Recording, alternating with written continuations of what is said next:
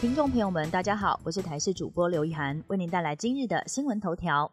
中秋假期恐怕没有火车搭，台铁明年元旦公司化前夕，不满员工权益保障，政府补贴偷斤减两。全国火车驾驶产业工会在日前发出动员令，表示中秋节跟国庆日将要依法休假不加班。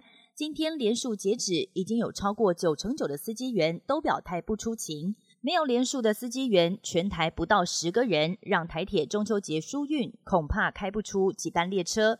对此，工会表示，明天将要向台铁人事单位提送不加班连署。观光逆差将近两倍，超越疫情前。疫后国境开放已经超过一年，我国观光逆差持续扩大，更超越了疫情前。今年截至七月，国人出国人次达到六百一十六万，是来台旅客人次三百二十三万的将近两倍之多。尤其是日本观光逆差更是超过五倍。学者认为，疫情后整体大环境巨变，日本因为日元贬值，成了旅游成本相对低的国家。反观台湾物价高涨，连观光客也很有感。尤其我国航班座位数不够，疫后旅宿缺工严重，都悬而未解，让台湾的观光市场增添难题。郭台铭副手出炉，鸿海集团创办人郭台铭宣布副手人选，是在影集《人选之人造浪者》当中饰演总统林月珍的知名演员赖佩霞。郭台铭表示，赖佩霞是女性运动提倡者跟推动者，更是追求和平的身心灵工作者。她拥有丰富的学经历，对政治领域也毫不陌生。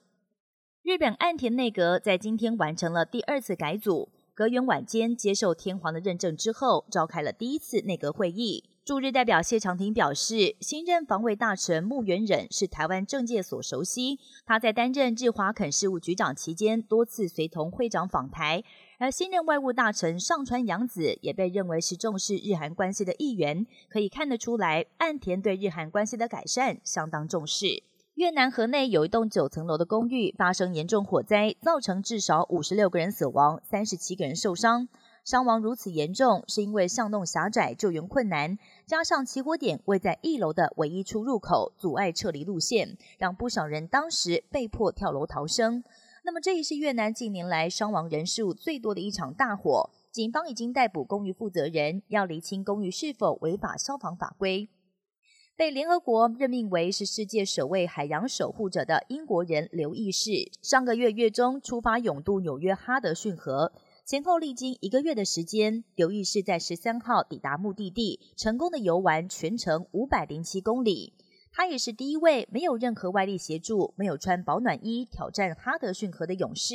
他要借此唤醒全人类共同重视生态保育、爱护地球。